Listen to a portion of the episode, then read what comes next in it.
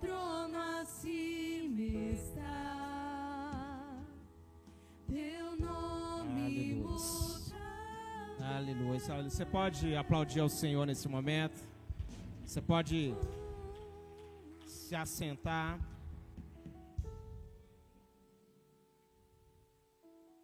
Eu quero convidar você a abrir sua Bíblia comigo no Evangelho de João. Se tiver com sua Bíblia, abra por gentileza. Evangelho de João, capítulo de número 20. Vamos ler a partir do verso de número 19. Evangelho de João, capítulo de número 20, a partir do, número, do verso de número 19. A Bíblia vai dizer assim: Ao cair da tarde daquele primeiro dia da semana, estando os discípulos reunidos a portas trancadas, por medo dos judeus, Jesus entrou, pôs-se no meio deles e disse: Paz seja com vocês. Tendo dito isso, mostrou-lhe as mãos e o lado. Os discípulos alegraram-se quando viram o Senhor. Novamente Jesus disse: Pai seja com vocês. Assim como o Pai me enviou, eu os envio. E com isso soprou sobre eles e disse: Recebam o Espírito Santo. Amém? Somente até aí. Feche seus olhos, quero fazer só uma oração com você. Pai, nós te damos graças nesse momento, por mais esse dia, por mais esse culto. Queremos celebrar ao Senhor nessa noite, queremos te adorar, queremos clamar para que a tua presença se manifeste no nosso meio de maneira poderosa, em nome de Jesus. Quantos podem dizer amém? Queridos, Jesus, quando ressuscita, ele vai ter algumas aparições na Bíblia. Ele vai aparecer a Maria Madalena no jardim onde ficava o sepulcro. Jesus vai aparecer a Maria Madalena e a, uma, e a outra Maria. Elas iam, foram apressadas contar aos discípulos que Jesus havia ressuscitado. Alguns interpretam que esse texto, na verdade, é o mesmo do tópico que eu acabei de citar, apenas com algumas percepções diferentes. Enquanto Marcos e João não citam a outra Maria, Mateus o faz. Também Jesus vai aparecer para dois discípulos dele lá no caminho de Emaús. Jesus a Bíblia fala que eles não o reconhecem, até que Jesus parte o pão e na comunhão eles vão reconhecer Jesus. E ainda no domingo da ressurreição, Jesus vai aparecer a Pedro, e esse relato você vai encontrar somente lá no Evangelho de Lucas, capítulo 24. Apesar de haver uma citação a essa aparição lá também em 1 Coríntios, capítulo 15. E finalmente nós temos a aparição de Jesus nessa casa que nós acabamos de ler. Jesus aparece no meio deles. Eles estavam com medo, eles estavam inquietos, eles estavam se sentindo pressionados. Então Jesus aparece, quando Jesus aparece, ele traz consigo fé, quando Jesus entra naquela casa, ele traz consigo esperança. Então, eu profetizo sobre a sua vida essa noite que Deus, Jesus vai entrar na sua casa, ele vai entrar, quando ele entrar vai ter fé na sua casa, vai ter esperança, você vai se alegrar quando Jesus entra na nossa casa, o ambiente se transforma, a nossa história é mudada.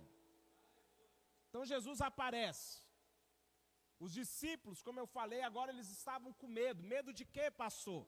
represálias. Eles estavam com medo de perseguições. A Bíblia vai dizer que eles estavam reunidos a portas trancadas. Eles tinham medo daquilo que havia acontecido. Jesus havia sido crucificado. Então eles tinham medo agora das consequências daquilo que havia acontecido.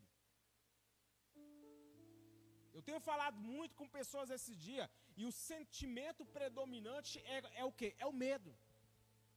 Quando vemos as notícias, quando vemos as coisas que está, estão acontecendo, isso faz o nosso medo crescer.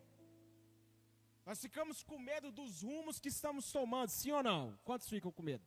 Ah, pastor, não tenho medo de nada. Fica assim. Como pessoas, como cristãos, ainda que tenhamos fé, o medo vem. Ele bate a porta. Ele tenta nos moldar, nos modelar. Quando olhamos ao nosso redor e vemos as coisas como estão, isso alimenta o nosso medo. Se você parar para assistir o jornal hoje, você fica com medo. As notícias que vão chegando uma após a outra é que as coisas têm, têm uma tendência, para quem é cristão, a piorar. Quando olhamos para as tempestades, acredite, são os nossos medos que crescem. Quando Pedro estava naquele momento que ele sai do barco, você conhece a história.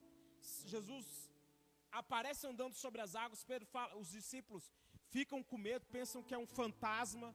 Então Jesus vai falar assim, Pedro vai falar assim: Senhor, se é o Senhor mesmo, me, me manda ir ter contigo. Então Pedro sai e começa a andar sobre as águas. Mas a Bíblia vai falar que Pedro começa a reparar no que? Na força do vento. Pedro começa a reparar tem, na tempestade, nas ondas. E acredite, querido, o mesmo se aplica às nossas vidas. Quando começamos a olhar ao nosso redor, e ficamos reparando nas tempestades, ficamos reparando na força dos ventos, quando reparamos nas coisas que não estão sobre o nosso controle, a nossa tendência é ter medo. Então ele afunda. Quando ele afunda, sabe o que, que aconteceu? A Bíblia diz que Jesus estendeu a mão. Ei, eu não sei se você está enfrentando algo que tem tirado a sua confiança, a sua paz, mas assim como Jesus estendeu a mão para Pedro e o ergueu, Ele está estendendo as mãos para nós essa noite, e Ele vai te levantar, Ele está cuidando de você, Ele está cuidando da sua casa, Ele está cuidando da nossa nação. Quantos creem nisso aqui em nome de Jesus? Se o que tem crescido em seu coração esses dias é o medo, eu tenho uma palavra para você de fé nessa noite. Nosso Cristo ressuscitou e ele continua reinando. Ele continua no controle. Essa é a palavra. Em meio aos turbilhões, em meio às tempestades, o nosso Deus continua no controle de todas as coisas. Você pode erguer suas mãos e declarar isso? O meu Deus continua no controle de todas as coisas. Pode vir vento forte contra, pode vir tempestade, pode vir turbilhão de onde for. O meu Deus continua no controle de todas as coisas. O que o medo pode fazer em nós? Primeiro, o medo ele nos rouba a perspectiva de Deus. Quando a nossa percepção das coisas é pautada pelo medo, nós deixamos de confiar em Deus e na Sua palavra.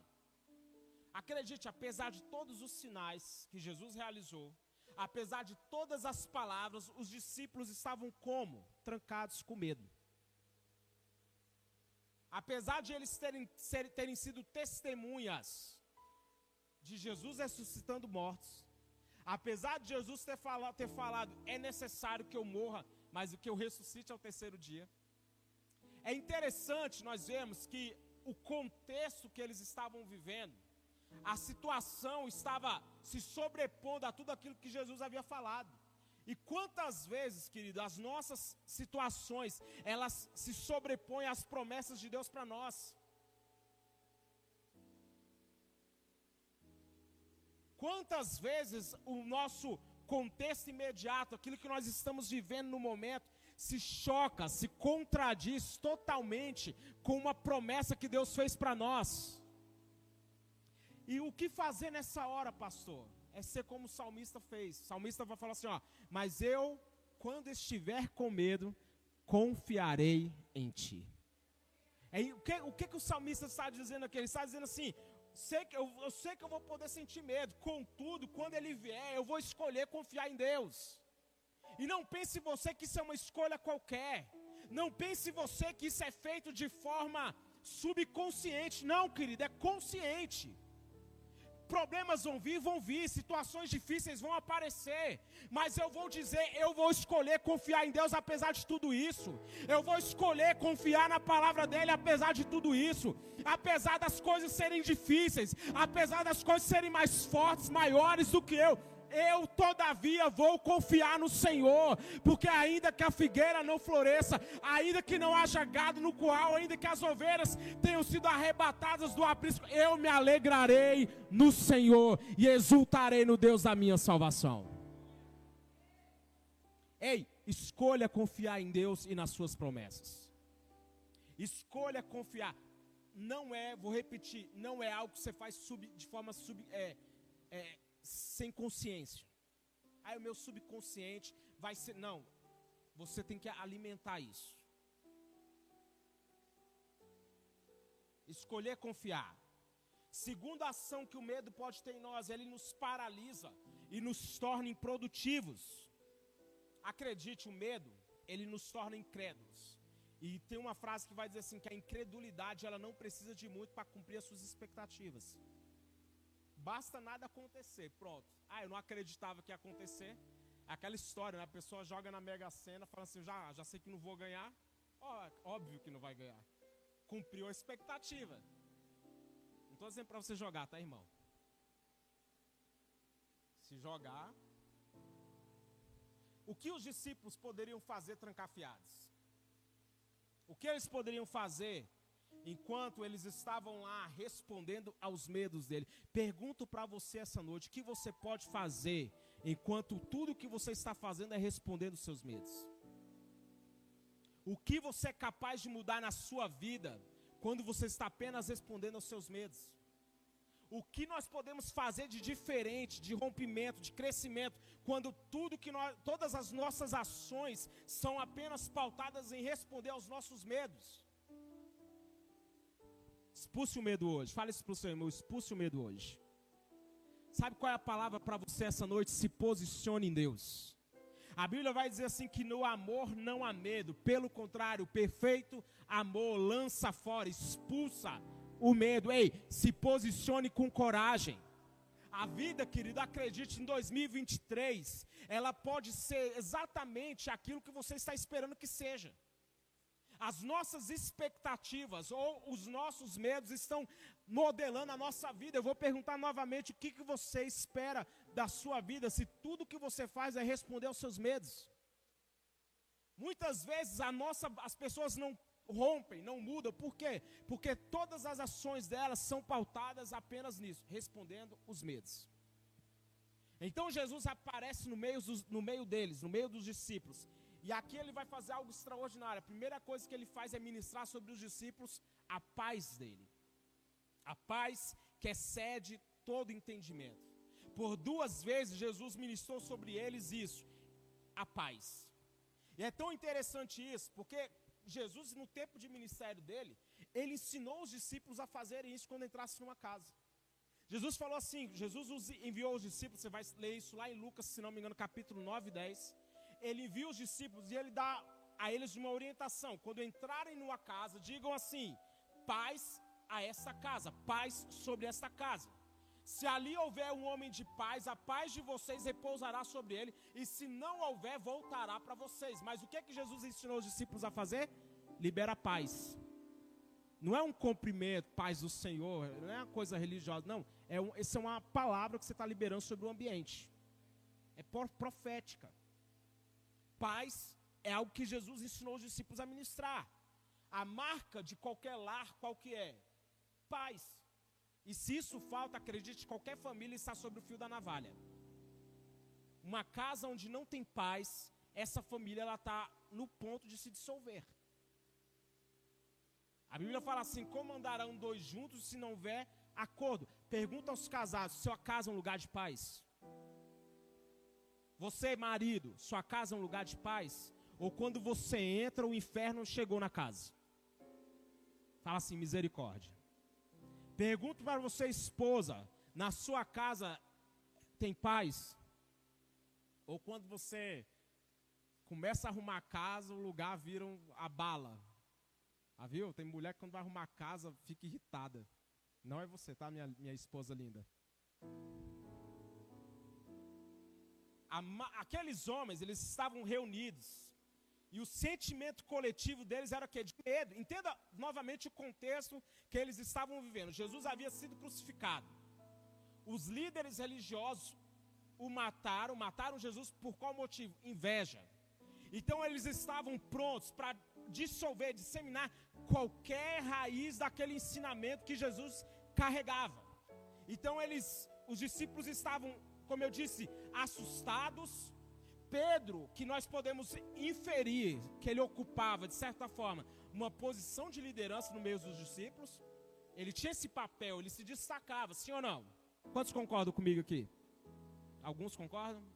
Não está na Bíblia que Pedro era o líder, mas ele tinha uma, um destaque, sim ou não? Amém. Pedro, que era até então essa figura, é o homem que tinha negado Jesus três vezes e que agora estava desolado. Ele tinha negado, ele o galo cantou, Jesus olhou para ele. A Bíblia vai falar que ele vai sair, vai chorar amargamente. Lá no livro de João ele fala que vai voltar a pescar. Então Pedro estava totalmente desestruturado. Então os discípulos estavam como naquele momento desolados. E Jesus aparece no meio deles. A primeira coisa que ele ministra sobre eles é o quê? Paz. Fala comigo forte, paz. Ei, eu quero dizer que em meio a qualquer desafio que você está vivendo, eu ministro sobre a sua vida a paz que excede todo entendimento. A paz vai estar sobre a sua casa. A paz vai estar no seu ambiente de trabalho. A paz vai estar com você onde quer que você esteja. Não vai ser um turbilhão, tempestade que vai marcar a sua casa. Vai ser a paz que excede todo entendimento.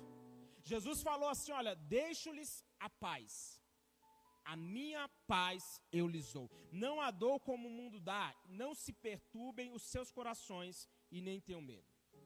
Tudo aquilo que perturbe o seu coração, querido, entrega ao Senhor. Tudo aquilo que tem deixado você com medo, tem gerado insegurança, entregue ao Senhor. A marca de Jesus, quando eles recebem essa palavra, Jesus ministra sobre eles essa paz. A Bíblia vai falar assim: que eles se alegraram, eles viram, Jesus mostrou as mãos, mostrou o lado, eles se alegraram quando viram o Senhor. A marca de um lugar em que Cristo está também é essa, é a alegria. E tem muitas pessoas que confundem espiritualidade com ser ranzinza. Não tem nada a ver uma coisa com a outra. Você pode sorrir, irmão, quando você entra na igreja, você pode dar uma gargalhada, você pode ser feliz. Celebração e júbilo fazem parte do nosso culto. Amém ou não amém? Vou repetir: celebração e júbilo fazem parte do nosso culto. Então celebra o Senhor por um momento aí. Dá um brado de louvor a Ele, dá um grito aí. Ei, você pode celebrar o Senhor nesse momento? Você pode jubilar na presença dEle nesse momento? Jesus vai dizer assim: olha, assim acontece com vocês. Agora é hora de tristeza para vocês. Porque acredite, vai ter momentos que nós, nós vamos estar entristecidos. Mas ele fala assim: olha, eu, mas outra vez vocês me verão, e vocês se alegrarão, e ninguém lhes tirará essa alegria. Porque existe uma alegria na vida de um cristão que o mundo não rouba. Que ela não é comparada a uma alegria, a um divertimento fútil. Não se trata de você ser um bobalhão rir de qualquer coisa, não é isso. Mas é entender que você, você é alguém alegre. É ser alegre, simplesmente isso. Vou repetir: ser espiritual não é ser ranzinza, não é ser alguém mal-humorado, chato. Quantos conhecem um crente chato? Não levanta a mão. A alegria, como eu falei, não se trata de um divertimento fútil mas ser alguém que, como Paulo, encontrou contentamento em tudo. Olha o que, que Paulo vai falar. Eu descobri o segredo de viver contente. Não estou dizendo isso porque eu esteja necessitado. Aprendi. Olha o que, que ele vai dizer. Aprendi a adaptar-me a qualquer circunstância. Essa versão é interessante. Ele fala assim: olha, eu aprendi a me adaptar a qualquer circunstância. Ele está falando assim: ó, eu sei o que é passar necessidade. Quantos já passaram necessidade? Quantos já tiveram fartura? Isso aqui é, querido, isso aqui é tão. Tem cristão que não sabe ter fartura. Ele vai comer num lugar bom e se sente mal. Tem gente que sente, né? A gente não. Na verdade, a gente, está até aberto a convite. O presbitério aqui da igreja pode nos convidar que a gente vai. Churrasco, quiser levar a gente no coco bambu, no nau, qualquer lugar, comer lagosta. Aqui nós vamos e celebramos a, com alegria. Paulo está dizendo: eu sei o que é passar necessidade, sei o que é ter fartura. Aprendi o segredo de viver contente em toda e qualquer circunstância. Seja bem alimentado, seja conforme, tendo muito ou passando necessidade. Ele conclui dizendo: tudo posso naquele que me fortalece. Eu posso passar por qualquer fase da vida naquele que me fortalece. Eu posso passar os baixos, os momentos de fartura, os momentos de dificuldade. É se fortalecer no Senhor, é se alegrar no Senhor, é ser alguém que entende que Deus está no controle de todas as coisas e que a vida aqui na terra vão ter sim tempestades, dificuldades, mas também vão ter momentos de fartura, de abundância. O nosso Deus está no controle de todas as coisas. A sua fé tem que ser pautada sobre isso. Seu 2023 será pautado nisso. Tudo posso naquele que me fortalece. Em tempos com tantas notícias que nos entristecem, se, ela, se alegrar em Deus é uma marca de uma pessoa de fé. Ser capaz de ter uma alegria que o mundo não rouba, mesmo diante de tantas notícias que nos tiram a paz. Jesus fala assim: assim como o Pai me enviou, eu os envio. E com isso soprou sobre eles e disse: recebam o Espírito Santo. Jesus então envia os discípulos e essa ordem ela não vem desacompanhada. Ele lhes entregou autoridade através do Espírito Santo. Porque acredite, querido, o ID, o ID é sempre respaldado por um soprado Espírito. Porque quando Deus te enviar para qualquer missão, seja onde for, Ele vai te enviar o Espírito Santo para te conduzir no caminho. Ele vai ele não nos envia sem autoridade. Quando Jesus enviou os discípulos, falou assim, é, ele os enviou a pregar, a Bíblia fala que Jesus deu a eles o que? Autoridade. Jesus revestiu eles de autoridade e falou: agora vai. Ei, Deus está revestindo pessoas aqui de autoridade, dizendo: vai. Você vai lá no meio da sua casa, você vai ser lá, vai ser usado por Deus lá. Re, se revista dessa autoridade. Não é ser, não é de peito aberto, não, querido. O nosso Senhor, o Deus dos exércitos, é aquele que está nos equipando para a batalha.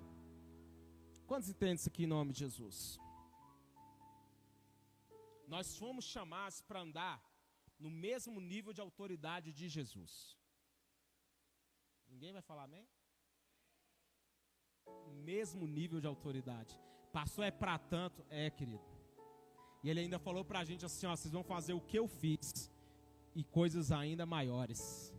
Aquilo que ele, a, a, aquilo que ele nos deixou como herança é para fazer o que ele fez e coisas ainda maiores. Eu quero concluir, querido. Quando Jesus entrou naquela casa, ele devolveu aos discípulos aquilo que as circunstâncias haviam roubado, a fé deles. Talvez as suas circunstâncias tenham minado a sua fé. Talvez aquilo que você passou ao longo desses últimos anos, desde o momento que essa pandemia saiu aí, foram minando a sua fé. Mas assim como do, aqueles discípulos tiveram encontro com Jesus, e a fé deles foi restaurada. Eu quero dizer que você não vai sair daqui essa noite sem ter um encontro com aquele que tem o poder de restaurar a sua fé, a sua confiança. Só uma observação. Tomé faltou esse culto aqui, querido. E depois nós o conhecemos como incrédulo. Talvez o tamanho dos seus problemas tenha minado a sua fé. Talvez você olhe para essas coisas que acontecem no Brasil e você fica assim assustado. Mas, querido, nada do que está acontecendo no Brasil está acima do poder de Deus. Nada que está acontecendo na sua vida, seja doença, seja divórcio, seja problemas financeiros, nada é maior do que o nosso Deus. Nada maior do que o Deus cuja presença você está. Nada é maior do que as promessas que estão na palavra dele. Não tem contexto maior do que o nosso Deus. Não tem plano do diabo maior do que o nosso Deus. Não tem ação de demônio maior do que o nosso Deus. Por quê? Porque ao nome dele tudo se dobra. Todo joelho se dobrará no céu, na terra, embaixo da terra e toda língua confessará ele é Senhor. Se coloque de pé comigo, por gentileza. Olhar para os absurdos do mundo e não ver Deus é uma perspectiva. Olhar para os absurdos do mundo e ter convicção que Deus fará que tudo isso coopere para o bem daqueles que o amam é ter fé. Olhar para as coisas e dizer assim, tá tudo ficando pior. Olhar para tudo isso e dizer assim, Deus vai usar tudo isso para o nosso bem. José foi vendido pelos irmãos, foi jogado num poço, depois foi vendido pelos irmãos, foi parar na casa de Potifar. Na casa de Potifar foi acusado de, de estupro, de assédio. Depois foi parar na prisão. E quando ele vai encontrar com os irmãos dele, ele, ele olha para os irmãos dele e fala assim: Chegou a hora da minha vingança. A vingança é um prato que se come frio. Quem já leu esse versículo na Bíblia? Ele. Está só no chapolinho. A vingança nunca é plena, mata a alma e a envenena. Essa é do Chaves, tá, gente? Não da Bíblia. Quando José tem um encontro os irmãos, a palavra dele foi assim: olha, o mal que vocês intentaram contra mim, Deus transformou em bem.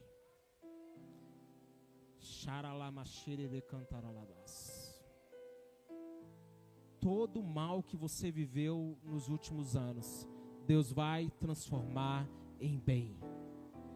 Tudo aquilo de ruim que já aconteceu na sua vida, Deus vai pegar e vai transformar em bem. Por quê, querido? Porque Ele pega tudo, Ele pega absolutamente tudo e transforma. Esse é o nosso Deus. Esse é o Deus que nós servimos. O que são então as circunstâncias, pastor? Elas não são nada diante do nosso Deus. Enxergar Deus os discípulos estavam reunidos à porta trancada. E o que, que eles tinham? Medo. O medo estava lá roubando a, a percepção deles de aquilo que Jesus falava. O medo nos rouba a percepção de Deus. Então eu quero te pedir, levanta sua mão e fala assim: Eu declaro. Fala forte comigo, eu declaro que eu verei Deus em tudo. Olhe para tudo e veja Deus nisso. Olhe para todas as suas circunstâncias e fale assim: Eu vou enxergar Deus nisso. Por quê? Porque a minha vida não está na mão do diabo, nunca esteve, não. Porque lá na cruz do Calvário, a Bíblia fala assim que Deus, Deus nos resgatou do império das trevas. Ele nos tirou do império das trevas. Nós estamos nas mãos de Deus. Jesus falou assim: As minhas ovelhas estão nas minhas mãos. Quem poderá arrebatá-las? Ei, você está nas mãos de Deus. Sua casa está nas mãos de Deus. Isso não me assusta, não, querido. Isso me dá fé. Minha vida está nas mãos de Deus. Minha casa está nas mãos de Deus. Quem cuida de mim é Deus. Quem cuida das minhas finanças é Deus. Quem cuida da minha saúde é Deus. Quem vai cuidar de você é Deus.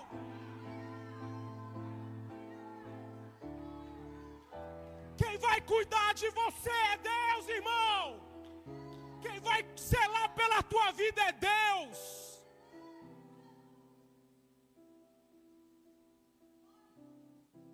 Eu quero fazer duas orações com você hoje. Quando Jesus entrou naquela casa, a primeira coisa que Jesus fez foi o quê? Declarar paz. A primeira coisa que Jesus ministrou sobre os discípulos foi isso: paz. E a primeira oração que eu quero fazer com você é justamente isso: Senhor, eu quero a tua paz sobre a minha casa. Traz paz sobre essa nação. Você pode dar a mão para o seu irmão e orar com ele, falar: Senhor, traz paz sobre a casa do meu irmão. Traz paz ao casamento, traz paz.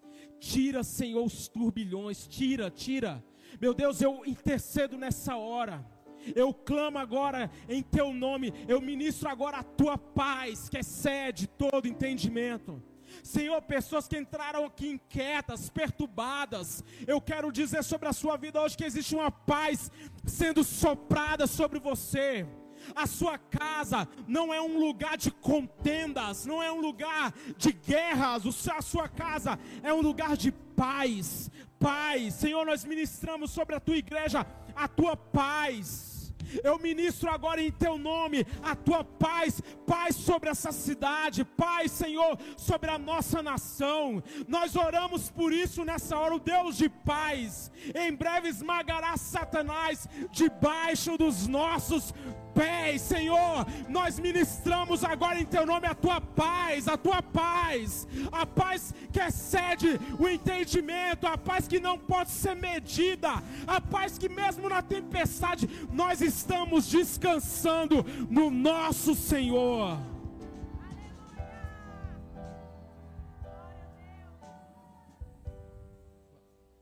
Depois que Jesus ministra sobre os discípulos a paz, a Bíblia vai falar assim: que o fruto dessa bênção é uma alegria que o mundo não conhece. Eles se alegraram. Eles se alegraram. Aquilo que estava entristecendo saiu.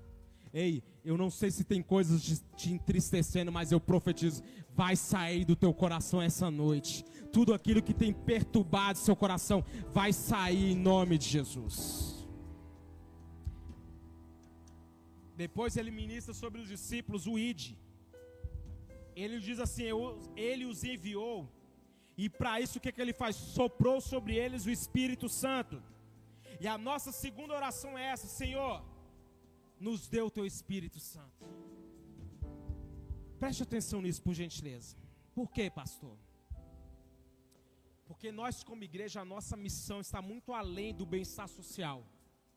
Aqui, e nós já falamos isso, não é um lugar para você vir semanalmente para se sentir bem consigo mesmo, para voltar para sua vida. Aqui é o lugar onde o Espírito Santo é derramado sobre você de maneira poderosa. E quando o Espírito Santo é derramado sobre nós, nós não somos mais os mesmos.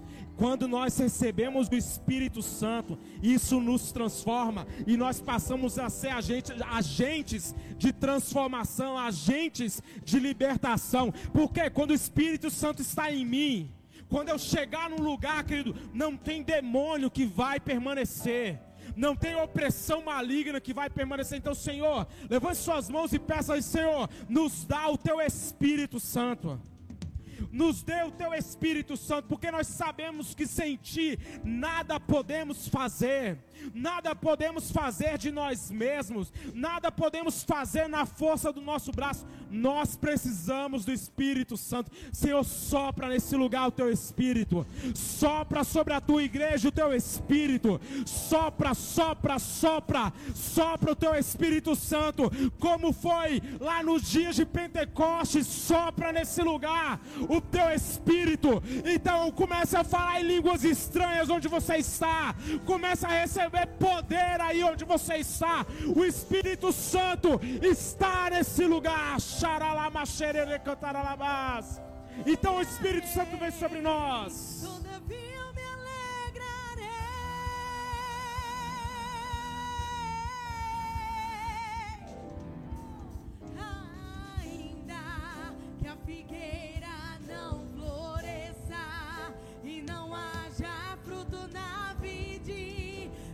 Produto da oliveira dá, todavia me alegrarei, todavia me alegrarei, todavia me alegrarei.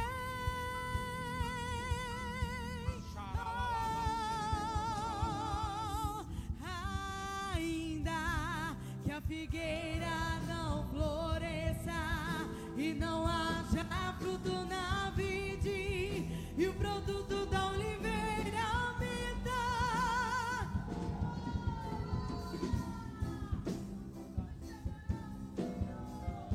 Aleluias. Aleluia, Senhor. Nós te adoramos nessa noite. Nós glorificamos o teu nome. A ti todo louvor, toda adoração. Nós celebramos estar em tua casa, celebramos estar reunidos nesse lugar para adorar aquele que é o Senhor sobre todas as coisas. Você pode dar um brado de louvor a Ele, você pode celebrar a Ele, você pode se alegrar nessa noite.